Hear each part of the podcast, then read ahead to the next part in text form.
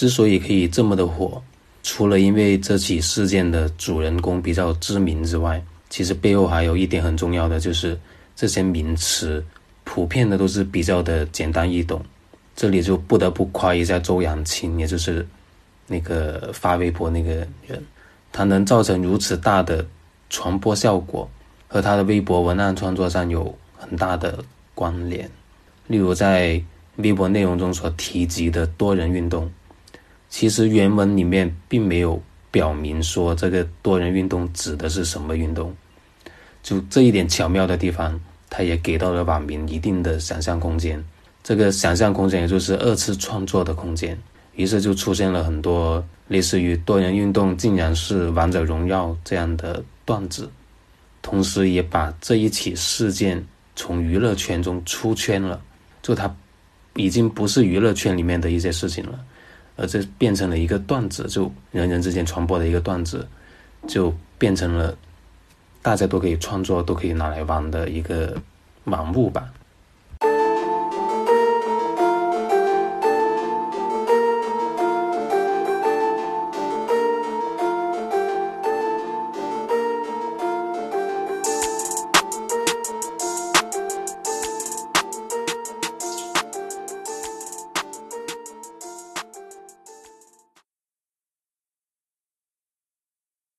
大家好，欢迎收听《应运而生》。应运而生是一档运营类脱口秀播客节目，主张以运营思维作为观察事物的视角，畅聊当下正在发生或已发生的时事热点。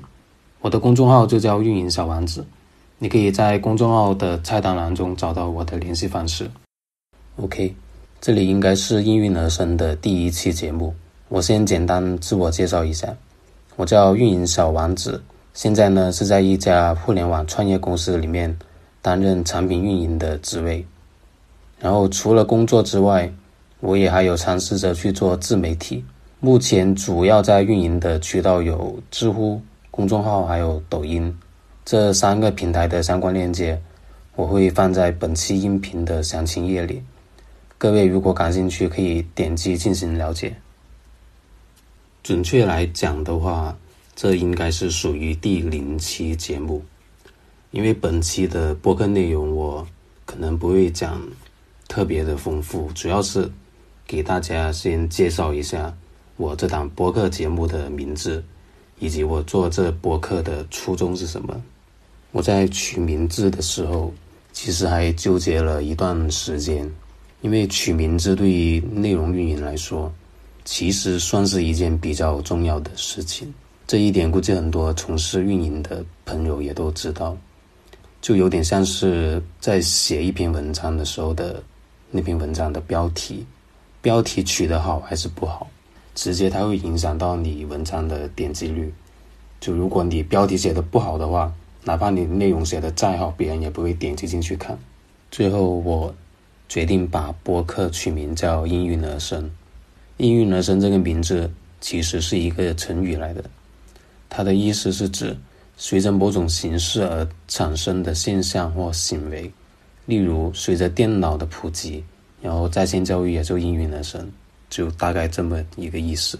我觉得这个名字和运营行业其实还挺搭的。首先，它包含了有运营的“运”字，然后呢，运营其实也是随着互联网的发展，然后才逐渐而诞生的一个职业。其中比较有意思的是。在我们国家里面所熟知的运营，然后在国外的话，其实是很少出现在应聘岗位当中。这个的话，我会在后面的节目当中再跟大家去详细的聊。以上就是我这档播客名字的起源，然后接下来我再说一下我做这档播客的初衷是什么。其实早在一九年的时候，我就有过想要做播客的想法。但无奈吧，因为我的拖延症，然后以及我现在我这个可能你也听得出来不太标准的普通话，然后就导致我一直拖拖到了今年的五一假期才真正来开始做。应运而生呢，我把它定义为运营类的脱口秀播客节目，主张以运营思维作为观察事物的视角，然后畅聊当下正在发生或已发生的实事热点。之所以说要用运营思维来观察，或者说是来评价某些事情。除了因为我自己本来就是从事运营的之外，还有一个很重要的原因就是，其实我们身边现在很多的事情，它都是离不开运营的。例如你正在追的电视剧、听的音乐、玩的游戏，他们之所以能出现在你的生活当中，就很大一部分的原因就是运营的结果。不过这里的运营，它指的是一种行为模式，也就是说，通过运营的手段。把你想要看的电视剧、游戏这一些东西主动推送到你面前，然后实现准确的曝光，并且把你转化为目标用户。而在运营而生播客节目中所说的运营，主要讲的是一种思维模式，它和行为模式不太一样。在节目里，我可能不会有过多的内容去讲关于运营的技巧。或者方法论，我主要还是想通过运营这一种思维来观察我们身边所发生的一些事情。例如，早段时间登上微博热搜，并且在朋友圈中被疯狂刷屏的罗志祥出轨事件，在这起事件里面所催生的一系列名词，包括时间管理学、多人运动等，在短短的十二个小时之内就火爆了全网。而且这些名词也被很多网友用来做二次的造梗，然后一直到现在，在抖音上也依然还有不少以这些名词作为创意进行创作的视频内容。之所以可以这么的火，除了因为这起事件的主人公比较知名之外，其实背后还有一点很重要的，就是这些名词普遍的都是比较的简单易懂。这里就不得不夸一下周扬青，也就是。那个发微博那个人，他能造成如此大的传播效果，和他的微博文案创作上有很大的关联。例如，在微博内容中所提及的多人运动，其实原文里面并没有表明说这个多人运动指的是什么运动。就这一点巧妙的地方，他也给到了网民一定的想象空间。这个想象空间，也就是二次创作的空间。于是就出现了很多类似于多人运动竟然是王者荣耀这样的段子，同时也把这一起事件从娱乐圈中出圈了，就它已经不是娱乐圈里面的一些事情了，而这变成了一个段子，就人人之间传播的一个段子，就变成了